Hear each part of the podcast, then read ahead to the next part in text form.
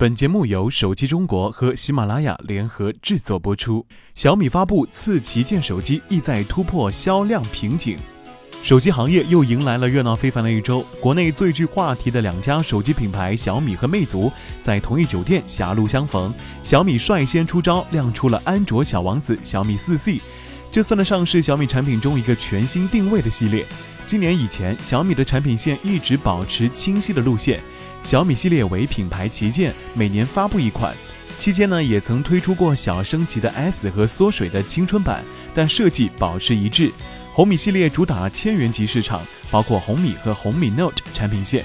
今年小米产品线进一步丰富，不仅推出了小米 Note 大屏旗舰，本次发布的四 C 呢，也是全新定位的系列。它主打的正是此前小米所空缺的次旗舰产品。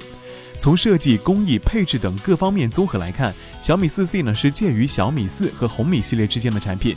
相比于小米四一块钢板的艺术之旅，新发布的小米四 C 的塑料外壳尽管手感舒适，但本质上更加廉价。它的配置也不像小米四那样堆砌当时业界顶配，而是综合考虑性能和成本。不过，相比于红米系列产品，它在功能方面要更加强大，并非够用主义。结合上个月发布的红米 Note Two 呢，我们或许可以看出小米的改变。这家公司曾一度被外界认为存在瓶颈，其今年的销量预期呢也被质疑。但在三季度推出的这两款产品啊，体现出了强劲的反击势头。在千元内市场，小米寄出的这款红米 Note 2呢，是一款杀手级产品。它使用了一颗面向两千元级产品的芯片，做出了一款七百九十九元的产品。目前就是为了在竞争已经白热化的千元手机市场杀出一条血路。而这款小米四 C 则将是杀向一千五百元内市场的利器。此前小米在这一档位呢，并无新机，战略上选择将上一代产品降价拉至这一价位段。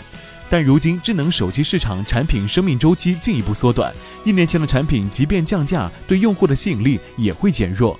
莫不如将业内新技术重新包装组合为新机。四 C 呢，正是这样的产品，它并没有很多工艺或者技术上的新尝试，是一款相对而言容易打造的产品。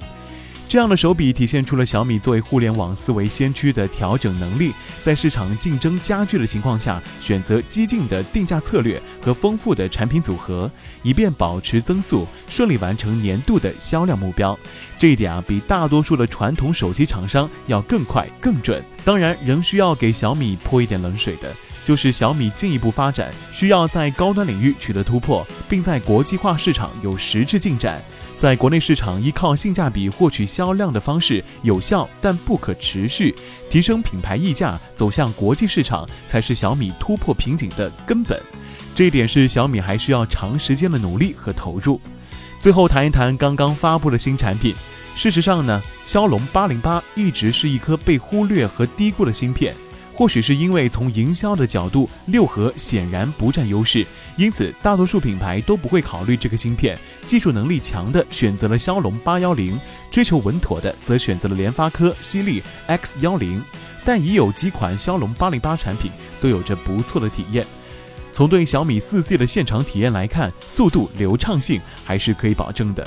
不过，在一些功能方面啊，小米抛出的噱头其实并不像雷军说的那样夸张和黑科技，而是友商早已实现的功能。比如息屏美学是 OPPO 提出的概念，边缘触控呢则是努比亚 Z9 的主要卖点。另外，如全网通2.0是得益于高通芯片功能的升级。近期业界将密集发布一系列此类产品。而高铁模式其实主要是基站的功劳。不得不说，在营销能力方面，小米还是国内手机厂商的先驱啊。